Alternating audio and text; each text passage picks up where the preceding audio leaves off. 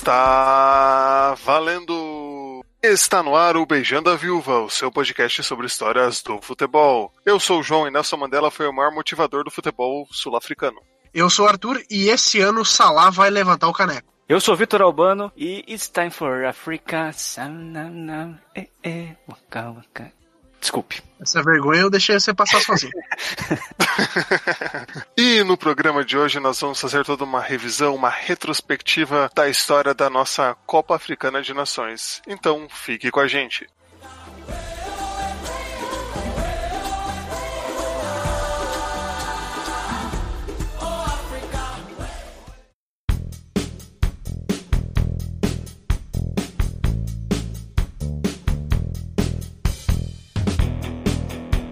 Muito bem, Copa Africana de Nações. Estamos aqui no dia 27 de junho, na quinta-feira. A Copa Africana começou na última sexta. Né, mas nós estamos gravando antes, então não sabemos como foram esses primeiros jogos aí. Mas, João, você está na África, né? Na África do Sul. Como que tá o clima aí para esse começo de Copa? O pessoal tá falando muito? Como é que é? Acabo que eu não convivo tanto com as pessoas que. com pessoas que acompanham o futebol, porque aqui, diferente assim do, do Brasil, o, o país não tem exatamente um esporte nacional e o futebol é um dos mais populares, mas não assim, do, do que eu consigo ver das pessoas falando, conversando, ninguém falou nada.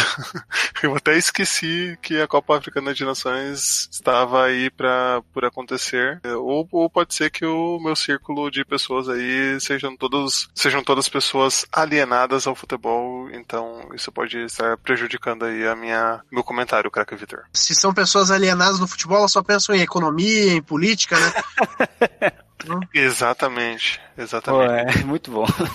Mas sabe que aqui no Brasil também não vi ninguém falando, cara. A gente tá gravando um pouquinho antes do começo do torneio. Isso fala muito em Copa América, obviamente, que tá rolando aqui. Copa Feminina, mas Copa Africana de Nações não vi nenhum rodapézinho assim falando, sabe? Que vai começar. Destaque 0, 0, 0. Me surpreende negativamente saber que na África do Sul tá igual. Até agora você falou, eu vi até a notícia que a seleção feminina sul-africana já fez o seu retorno ao país, né? Porque infelizmente perderam as três partidas na fase de grupos, mas nada de notícias da Copa Africana de Nações. Eu acho que tirando a Copa da Oceania, Campeonato da Oceania, talvez a Copa da África seja a com menos mídia, assim, né? Que a gente menos escuta falar. E é muito mais competitiva que a da Ásia, né, cara? Porque se a gente for botar no papel, é até mais competitiva que a CONCACAF também, né? Porque a gente vê países que não têm tradição nenhuma, talvez até no, nunca foram para a Copa do Mundo ganhando títulos recentemente, né? Foi o caso da Zâmbia aí alguns anos atrás. Pois é, você tem uma casta muito de, definida de grandes seleções, né? Egito, Gana, Senegal, Argélia, que chegam sempre, mas você tem espaço também para esses azarões que também chegam sempre e quando não ganham, como é o caso da Zâmbia, mas chegam semifinal pelo menos, fazem boas campanhas. É porque imagina, são mais de 50 países, né? Então você tem muito escopo aí para essas histórias de seleções periféricas chegando longe. O próprio Egito, que é o maior campeão, já não ganha faz um tempo também, né? Então, uma prova de que rodam bastante, né?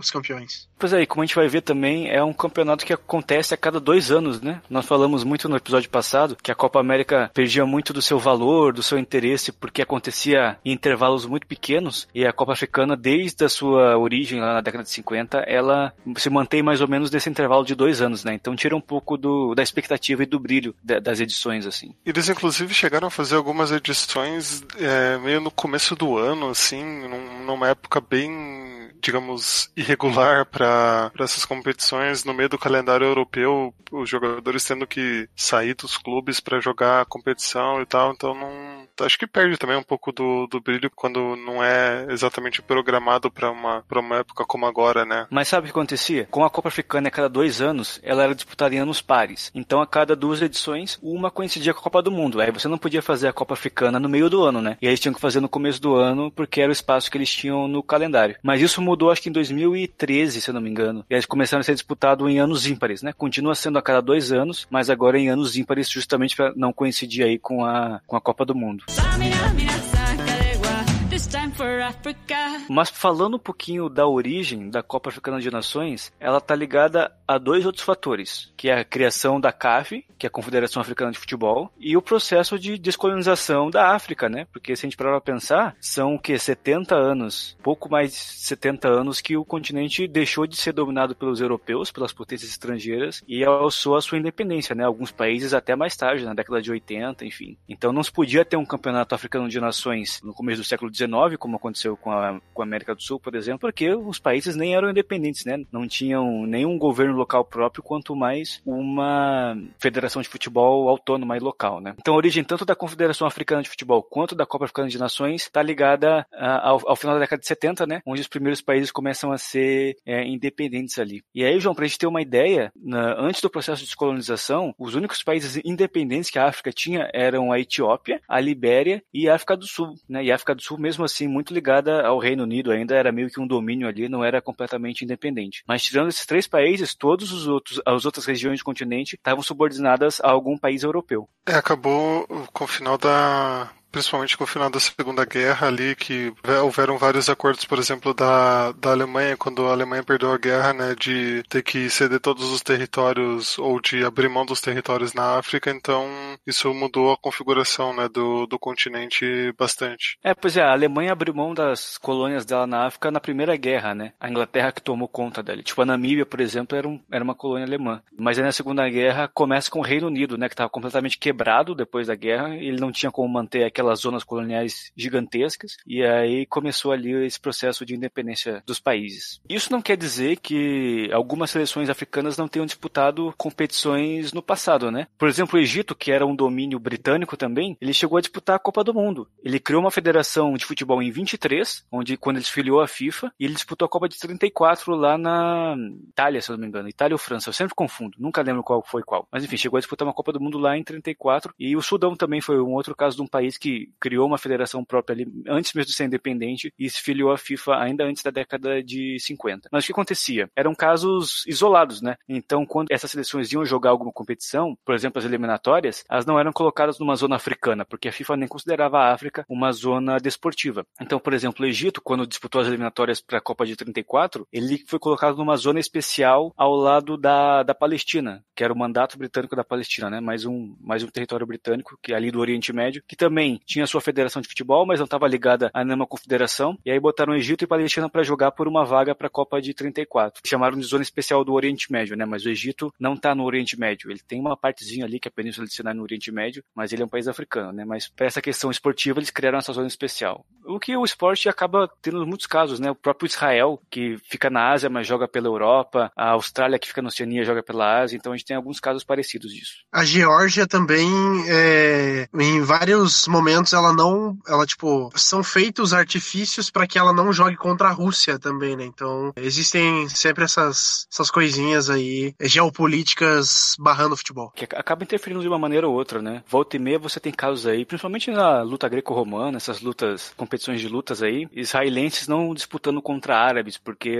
um deles se recusam a, a entrar na luta por causa da questão geopolítica também. É, e que legal que você citou essa, as lutas greco-romanas, porque é um esporte onde o Irã é muito. é uma potência né, mundial. Então é difícil a gente pensar no Irã como uma potência esportiva, mas quando eu, tem um esporte onde eles dominam, é, realmente é uma gera várias situações bem diferentes, né? Mas só pegando um parêntese nessa história do Egito e da Palestina, né? É legal citar que a seleção da Palestina nessa época era formada tanto por palestinos quanto por judeus, né? Porque não existia o Estado de Israel nem o Estado da Palestina naquela época, era só o domínio britânico sobre aquela região. Então essa essa rivalidade cultural era meio amanciada, né, por causa disso. Algo completamente impensável hoje em dia, né? E aí, só para fechar essa parte, em 38 o Egito e a Palestina também disputaram a, as eliminatórias, mas eles foram colocados no grupo dos europeus, então eles jogaram contra seleções europeias pelas vagas. Então, quer dizer, eles nunca achavam lugar para esses africanos jogarem, sabe? Então tinham que sempre fazer essa, essa gambiarra aí.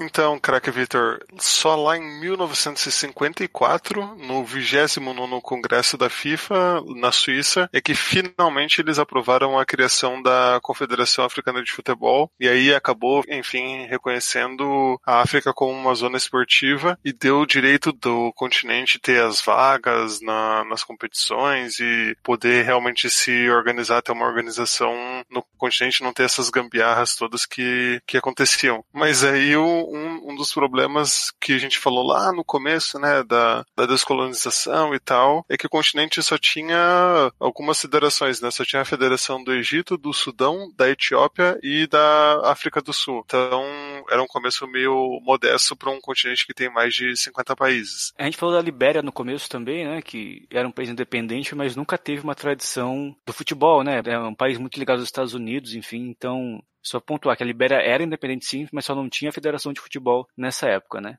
E mais tarde teria, né, por ironia do destino, o Jorge Weah, o melhor jogador do mundo em 94.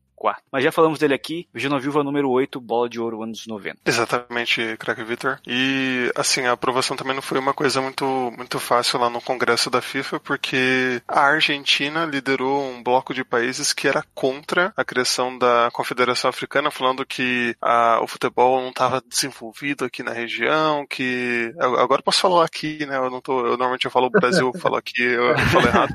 Não era desenvolvido aqui na região.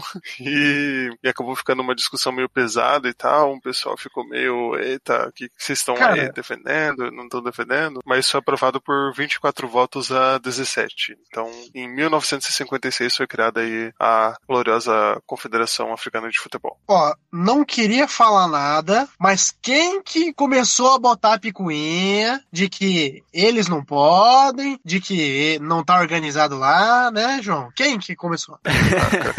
mas nessa época estava se discutindo a criação criação da Federação Asiática também, eles passaram pelos mesmos questionamentos, né? O que não deixa de ser verdade, né? Que o futebol da África não estava preparado para disputar em outro nível. É verdade isso, não vamos ser hipócritas aqui. Mas você tinha que começar de alguma maneira, né? Não é só porque os caras não tinham estrutura ainda que, que você ia vetar a, a, o ingresso dos africanos na FIFA. Então, por um lado, tem razão a Argentina no argumento dela, mas por outro lado, não faz sentido você vetar o desenvolvimento do, do futebol em um continente, sabe? Você tem que começar em algum lugar, então começou você ingressando a FIFA. E só complementando o que você disse, João, foi preciso uma intervenção da Inglaterra e de um bloco de países da Europa Oriental ali, que tinham muita representatividade na época, né? Nós já até já falamos isso nos episódios da Champions League, para conseguir os votos necessários para a CAF poder ser criada, né? Então foi um trabalho diplomático bem intenso ali para isso sair do papel.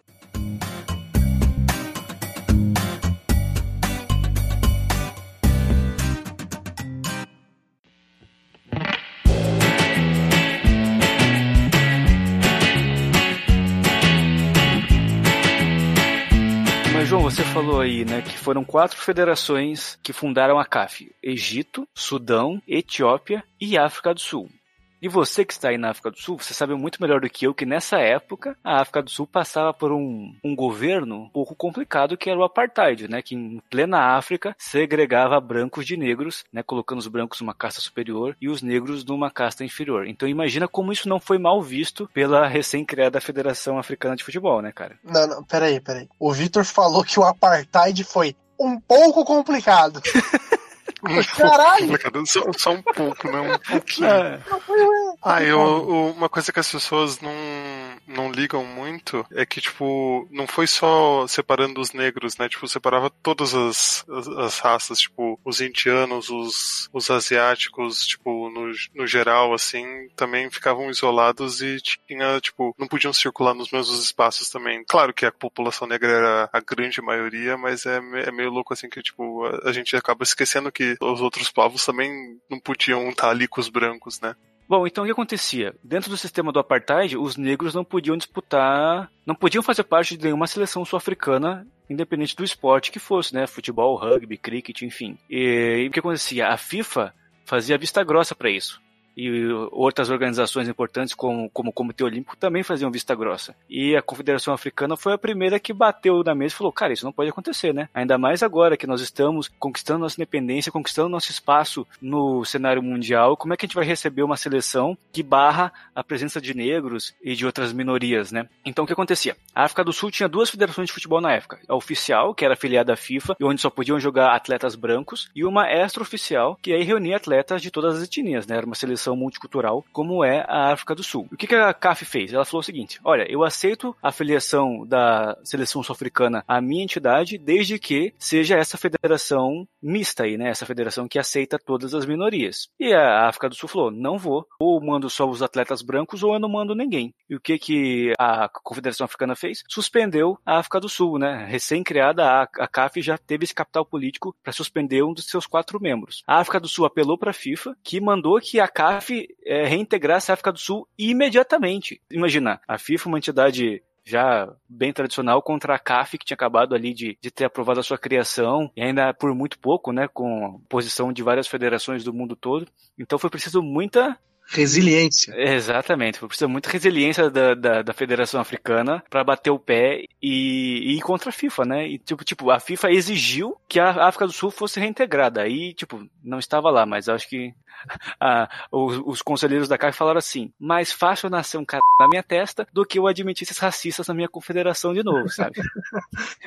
cara, pois é, e a FIFA sempre provando que tá do lado errado da história, né, cara? Não, mas o que a FIFA falava? Que a questão do apartheid, da segregação, era parte das tradições da África do Sul, da cultura da África do Sul. Então ela não podia se meter nisso e ela exigia que a CAF também não se metesse nisso. Essa era a visão da FIFA e era a visão de muitos órgãos esportivos da época, cara. É meio bizarro pra gente falar isso hoje, né, em 2019, mas na época isso era meio comum você ter esse tipo de raciocínio. A, a FIFA alegava que era, um, que era uma, uma, parte da cultura da África do Sul, né, e tudo mais. Mas, cara, é, se a gente for olhar com, assim, claro, olhando com os olhos de hoje, mas obviamente que na época já era escroto, entendeu? Tipo, não era suci, assim, é você separar e mandar só jogadores brancos para uma competição, sabe? Quantos anos que faz isso, cara? Não faz tanto tempo também, sabe? É, faz uns 60 anos. Pois é, cara. Mas, mas Arthur, deixa eu te perguntar uma coisa. Onde vai ser a próxima Copa do Mundo? Ainda não se sabe, né, Vitor? Porque com a prisão do Platini, eu acho que Deus queira que volte pro Brasil. Não, mas, mas veja só você. A gente tá falando aí que, nossa, que absurdo a FIFA fazer vista grossa a um regime odioso como o do apartheid, né? Mas o Catar é um, é um país onde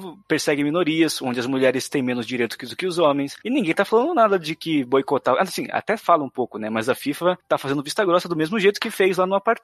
Então, tipo, esses casos ainda existem. Aqui a gente, por não se tratar de racismo, a gente não acaba fazendo essa associação mas existe muito ainda. Imagina se a FIFA fosse suspender todas as federações de países onde se perseguem homossexuais, onde se perseguem mulheres, onde se perseguem minorias. Metade dos países ali da Ásia, da África, do Oriente Médio, aí, da própria América, não, não, não poderiam é. ser mais filiados à FIFA, né? É, não teria Copa no ano passado também, né? Pois é, na própria Rússia. Então, esses casos acontecem e a gente tem que estar atento. Não é só porque o racismo não é mais escrachado que ele, os problemas pararam de existir, né, cara? Infelizmente. Mas aí o que aconteceu? A FIFA exigiu que a CAF é, reintegrasse a África do Sul. E a CAF falou, não, inclusive você expulse eles também. E aí criou meio que um impasse, né? A FIFA não querendo bater de frente com a Federação Africana e a África do Sul ficou meio no limbo ali. Ela chegou a ser suspensa por algum tempo, ali na década de 60, mas ela só foi suspensa de verdade em 76. Então olha como demorou para que esse problema fosse levado a sério, né? Inclusive a gente chegou a falar sobre isso lá no, no glorioso episódio sobre a fita azul quando a portuguesa foi jogar na África do Sul. Então, mais detalhes lá. Mentira.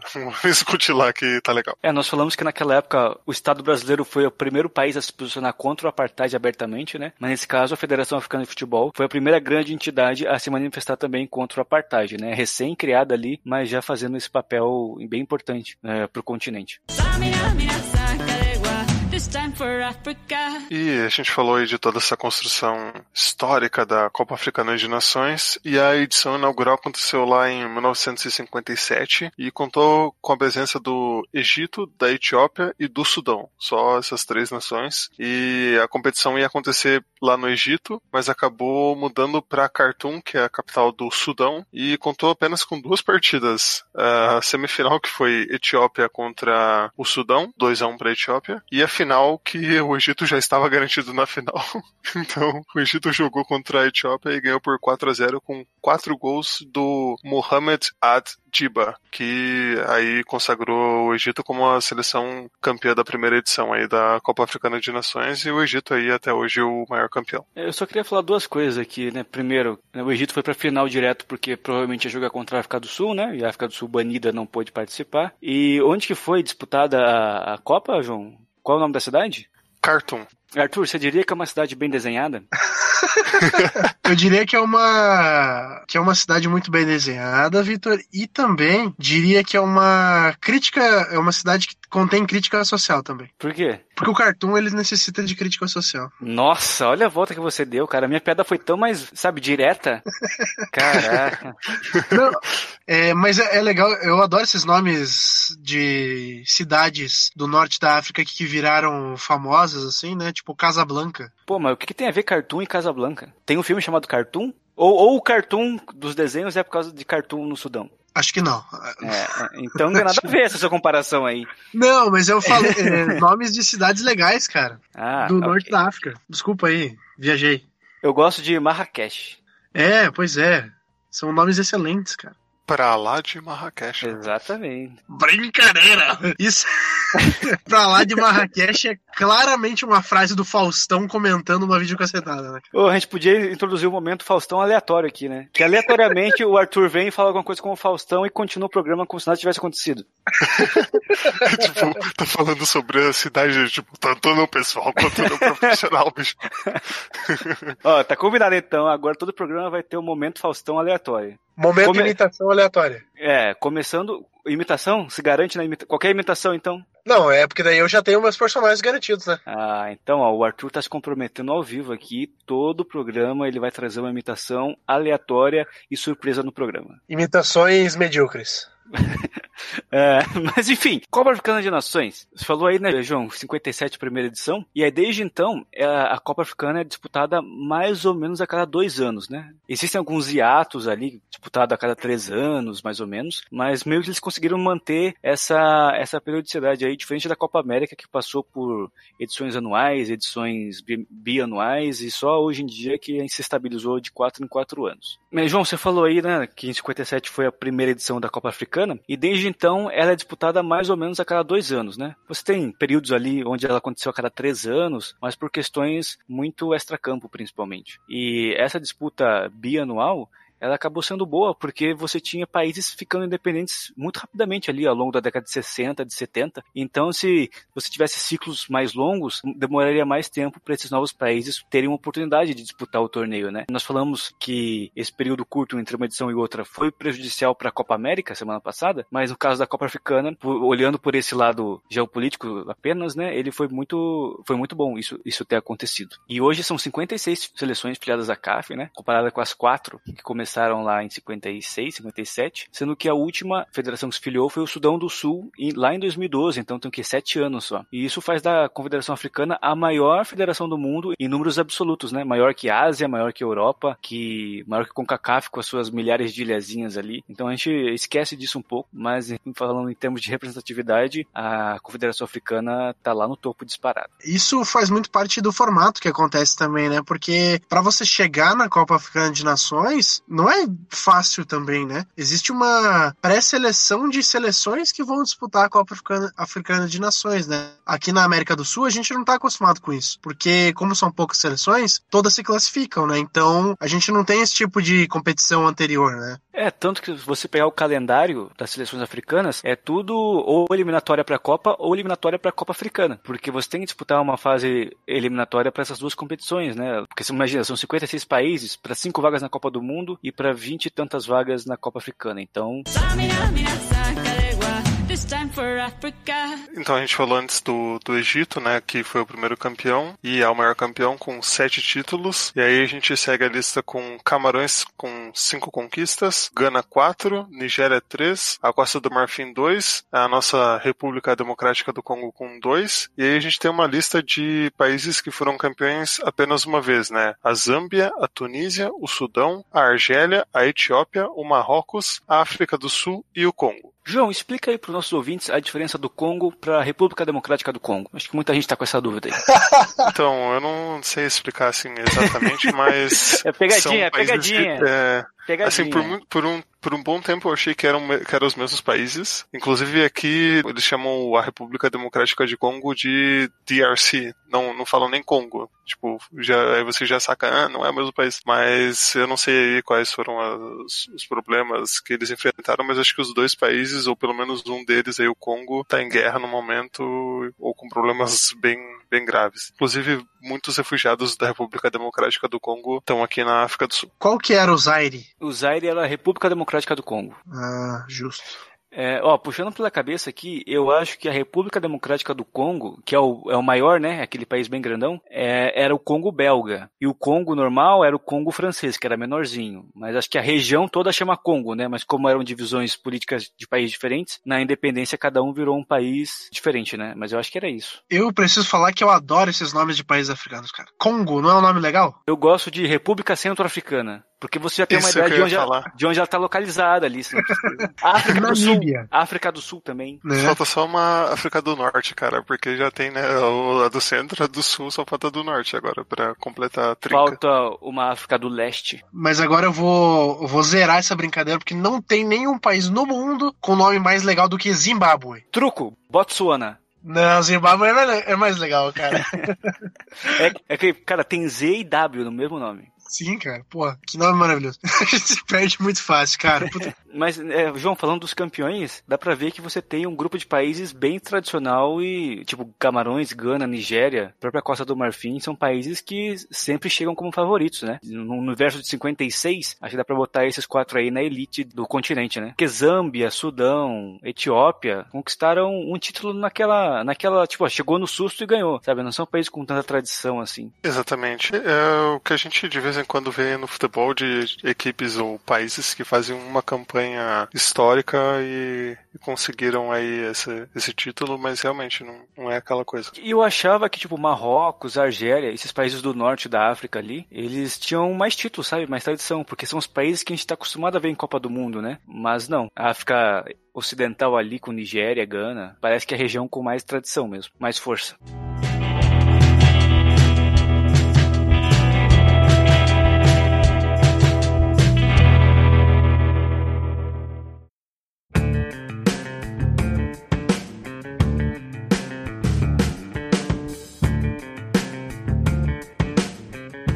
Mas olha só, a gente não tem como falar de todas as edições né, da história da Copa Africana de Nações, porque, né, como são a cada dois anos, a gente já tem aí pelo menos umas 20 e poucas, são bastante. Então a gente escolheu algumas que vale destacar, que acaba, acabaram entrando para a história e não necessariamente por questões esportivas, né? Nós falamos em quase todos os programas que o futebol está muito ligado ao contexto geopolítico onde ele está inserido, social, cultural. Então, imagina a África, um continente em efervescência, né? Com guerra de independência acontecendo para cá, golpe de Estado acontecendo para lá, mudança de governo, enfim. Então o futebol, ao longo dessas últimas quatro, cinco décadas, e a Copa Africana de Nações, consequentemente, teve muito ligado ao que acontecia fora dos gramados, né? Então a gente destacou algumas edições aqui, não necessariamente pela questão esportiva, mas pelo que ela representou também fora de campo. Posso começar com a primeira? Pode, craque Vitor. Olha, a primeira da nossa lista aqui é a Copa Africana de Nações de 1959, ou seja, a segunda edição, que ela foi vencida por um país que não existe mais, que é a República Árabe Unida, que existiu entre 58 e 61, e foi uma união nacional entre o Egito e a Síria, que nem é um país africano, né, um país asiático. Não vou me aprofundar aqui, mas a, a ideia da República Árabe Unida era ser um país que englobasse todo, né, como o próprio nome diz, todo esse mundo árabe ali do norte da África, Oriente Médio, regiões próximas ali, né. A ideia era que tudo ali fosse um país só, mas acabou sendo só Egito e Síria por três anos, né. E foi uma edição disputada lá também, né, na República Árabe Unida, que acabou ganhando por 2 a 1 contra o Sudão na final eu imagino que devem ter sido os mesmos países que disputaram essa edição de 59, né? Etiópia, Sudão e, e no caso do Egito, né? Que era a República Árabe Unida. Acho que não devia ter nenhum país novo nesse espaço de dois anos só. Era um quadrangular com três equipes. é, né? Exatamente. E alguém nesse momento tá fazendo a questão: e se a seleção da República Árabe Unida ainda existisse, hein?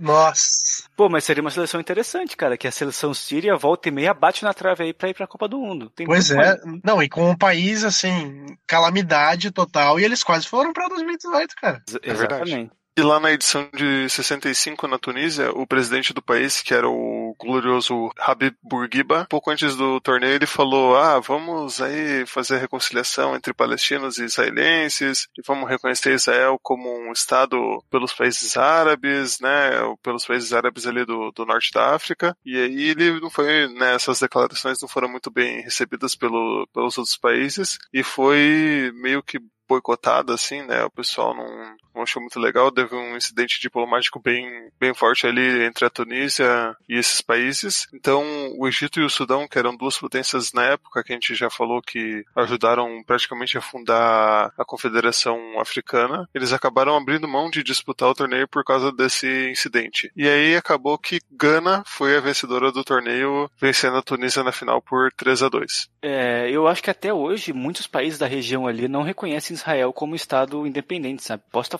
falando uma bobeira muito grande, mas eu acho que eh, muitos países ali ainda não reconhecem Israel, cara. Então, né, nós falamos no começo que Israel joga pela Europa por questões geopolíticas. Imagina a treta que ia dar se Israel jogasse pela África ou pela Ásia. Muitos jogos não aconteceriam por causa disso, né? Imagina Israel e Síria, Israel e Jordânia, né? Seria complicado. É, seria difícil. Cara, coitado do, do Habib, né, cara? Ele, ele só queria paz e eu imagino ele dando discurso e a galera começando a uh, vaiar assim lá no fundo, sabe? Pô, mas é, é foda, né? Porque é um assunto muito delicado até É hoje. Imagina, delicado. imagina na época, né? Ainda mais Nossa. eh, 65, foi mais ou menos nessa época que o Egito entrou em guerra com Israel, então tinha essas questões também. 65 foi a Guerra dos Seis Dias, Vitor? Eu não lembro se foi a Guerra dos Seis Dias ou a Guerra de Suez, cara. É que nessa época estourou um monte de guerra ali, né? Depois, é. Eh, a Guerra dos Seis Dias foi 67, tô vendo aqui. Então foi pouco depois. Então quer dizer, já tava meio. O barril de pau tava, tava pra estourar já, né? Você calcula que, que não foi o presidente egípcio ouvir que, pô, deixa disso, né? Vamos, vamos reconhecer os caras aí. Nossa, assim, o, o, o maior erro do Habib foi amar demais.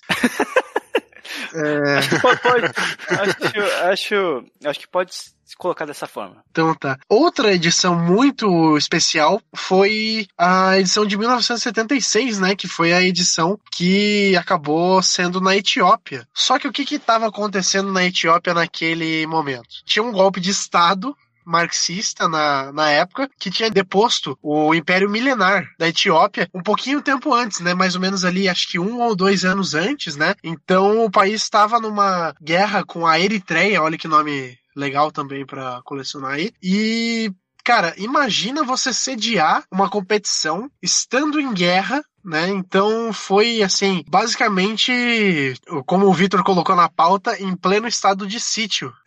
Não, É. mas, é, mas é verdade. A Etiópia tava com o estado de sítio declarado e mesmo assim recebeu a Copa Africana de Nações, cara. Imagina isso hoje em dia. Cara, que loucura, né, velho? Não, é, e, e é, provavelmente a Confederação Africana fez vista grossa, né? Viu tudo que tava acontecendo, os caras em guerra por um lado, sofrendo golpe de Estado por outro, e falou assim, Etiópia, você se aguenta aí, receber o torneio Rapidex pra mim? Você quebra esse galho? E a Etiópia falou, não, deixa comigo. Tá Deixa- tudo tranquilo. Eu tá tudo organizo. tranquilo. Era aquele meme do carinha bebendo café e a casa pegando fogo e ele falando, É. tá tudo certo. Eu boto uns tapume aqui pra tampar aqui a galera, mas está tudo tranquilo.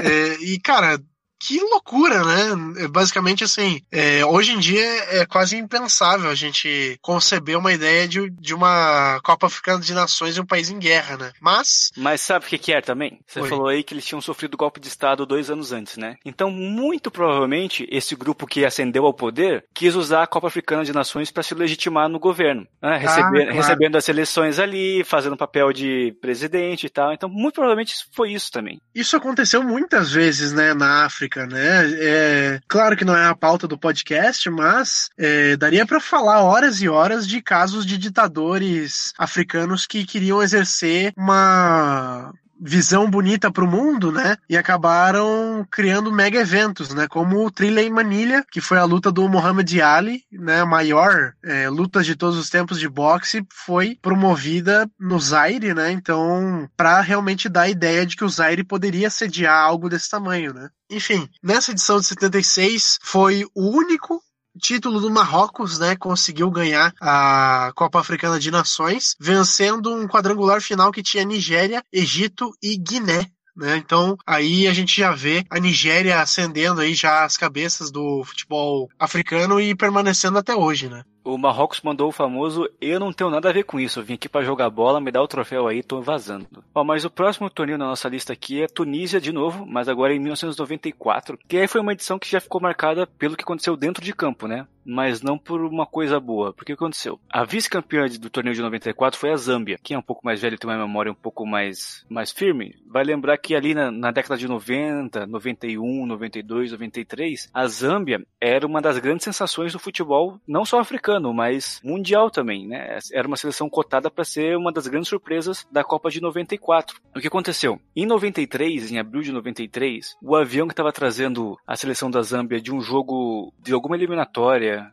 acho que eliminatória para a Copa do Mundo. Não me lembro de onde eles estavam voltando agora. Mas o avião dos caras explodiu no ar e aí matou todo mundo, comissão técnica, jogadores, diretoria. Isso foi um baque muito grande. Né? A gente passou por isso com a Chapecoense, a gente sabe mais ou menos como, como é essa questão, né? E aí a seleção teve que se reconstruir ali, fazer um, uns remendos de última hora, não conseguiu ir para a Copa do Mundo de 94, mas chegou ao vice-campeonato da Copa Africana de Nações, né? Então, mesmo com desastre, os, os zambianos conseguiram esse, esse resultado que por muito tempo foi o melhor colocação da Zâmbia na Copa Africana, né? Até o título deles em, em 2012. E tipo, a Zâmbia chegou na final eliminando Costa do Marfim, Senegal, sabe? Camisas pesadas, e aí chegou na final contra a Nigéria perdeu por 2 a 1 Eu acho que até valeria um programa mais pra frente só para falar dessa Zâmbia aí da década de 90, porque é uma daquelas histórias de reconstrução, de superação que a gente gosta tanto no futebol, né? Por uma questão trágica, infelizmente, mas não deixa de ser bonito. Imagina também como foi pro país, né, que teve todo esse trauma ganhar em 2012 esse título, né? Acho que com certeza certeza lembraram muito dessa seleção que ficou no quase e que teve, né, todos os jogadores e dirigentes mortos no acidente, né?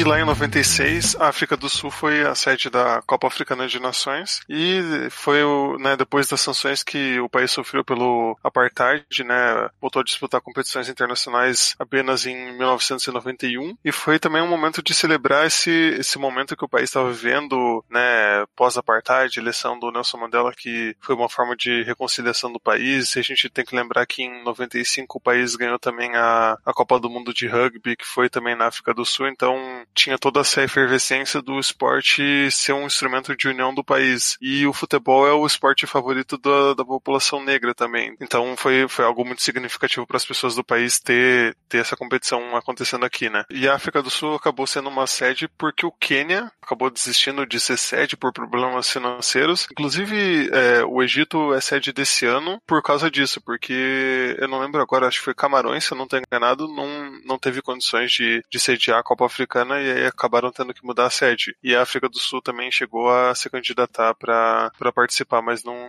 não aconteceu, foi pro Egito mesmo. E aí na competição em 96, a África do Sul apareceu como uma como uma zebra né, na competição, porque não, não é uma seleção de tradição, nunca foi uma seleção tradicional e uma seleção recentemente formada, né? E acabou passando por todas as potências do, do continente, conseguiu né, superar essas, essas gigantes do continente e foi para final contra a Tunísia para um público de 80 mil pessoas em, aqui em Joanesburgo, né, a final, e venceu por 2 a 0. E hum, um fato curioso é que o meia do time, o Neil Tovey, que era o capitão do, da África do Sul, foi o primeiro branco a levantar o troféu da Copa Africana de Nações em toda a história do torneio. Também é, um, é uma coisa simbólica dessa reconciliação dos, dos povos, né, aqui na África do Sul. É, você lembrou muito bem da Copa de Rugby de 95, né, que também foi um momento onde o esporte serviu como união nacional para a África do Sul, que é aquele filme Invictus, né, com Morgan Freeman e tal. E essa Copa Africana de Nações de 96 é meio como se fosse a mesma história, só só que no futebol, né? Uma seleção nacional passando por cima das dificuldades, né? E acho que no caso do, futebol até mais difícil, porque a, a seleção sul-africana de rugby sempre foi muito forte, né? E a de futebol nem tanto, né? Mas mesmo assim conseguiu passar por todo mundo e ganhar esse título. Então, bonito como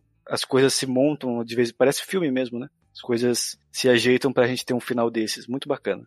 Pois aí, acaba sendo uma história menos lembrada por causa disso, né? Por causa do rugby, que né, teve toda essa epicidade em 95, então acabam esquecendo um pouco do de 96 ali, mas com certeza são dois eventos importantíssimos aí pro, pro esporte do país e com todo esse significado que a gente já falou. É, e depois desses dois anos aí, a África do Sul também nunca mais ganhou nada, né? Nem no rugby, nem no futebol. Eu acho muito legal que o João comentou, né? Sobre o futebol ser uma ser um esporte mais ligado à comunidade negra, né? Na África do Sul. Porque até no filme Invictus tem uma cena que é muito legal, que quando estão é, libertando o Nelson Mandela, de um lado estão os brancos jogando rugby e do outro os negros jogando futebol, sabe? Então é, é muito legal ver, assim, tipo, depois essa união, né? Como vocês falaram, quando se uniu, ganhou realmente um boost pra poder vencer os títulos ali.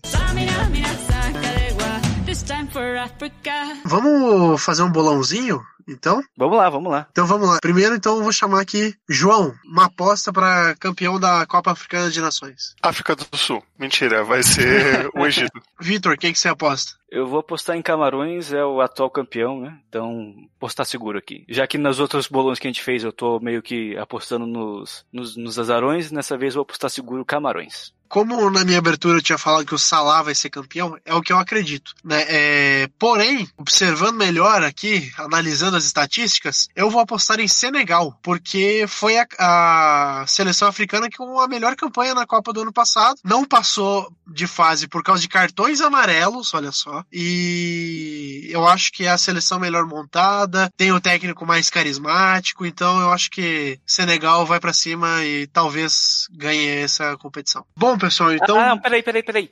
É, olha só, eu queria propor aqui a criação de um novo quadro no programa, que é o Forte Abraço, onde a gente manda abraços para os nossos Isso, ouvintes. Isso, eu quero mandar, eu quero mandar fortes abraços. Forte abraço!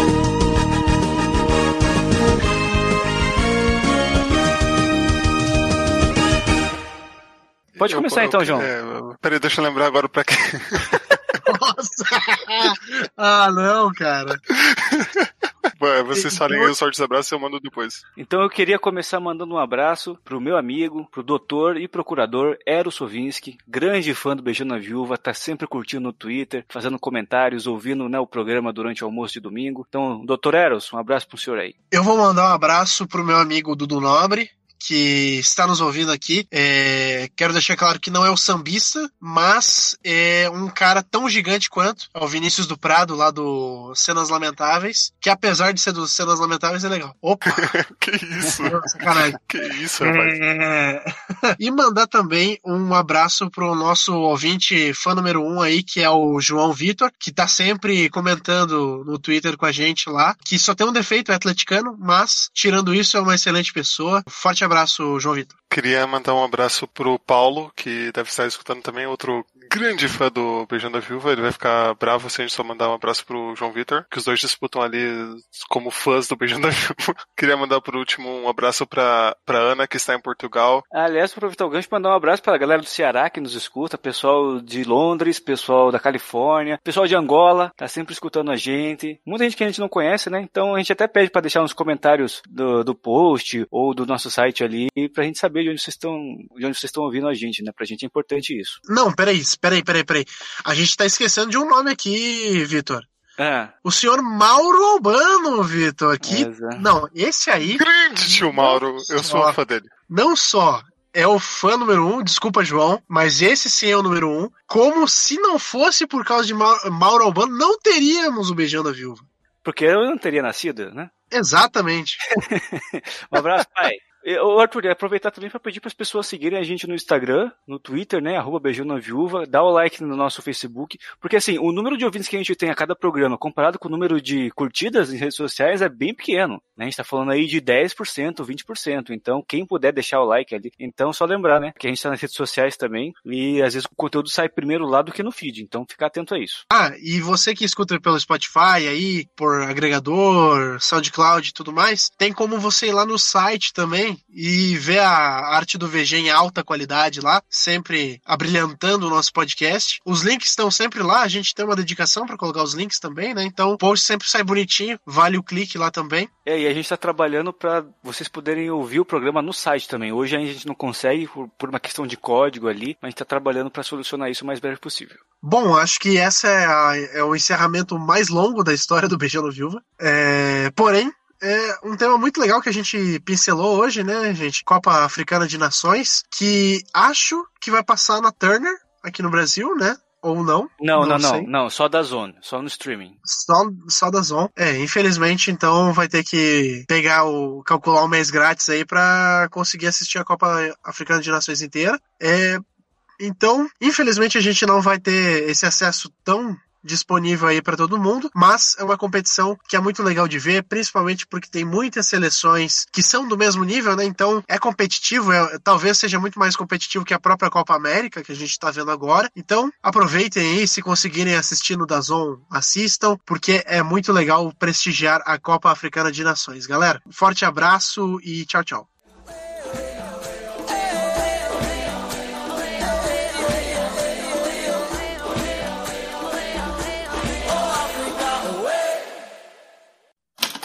Este podcast foi editado por Icarus Produtora, soluções em audiovisual.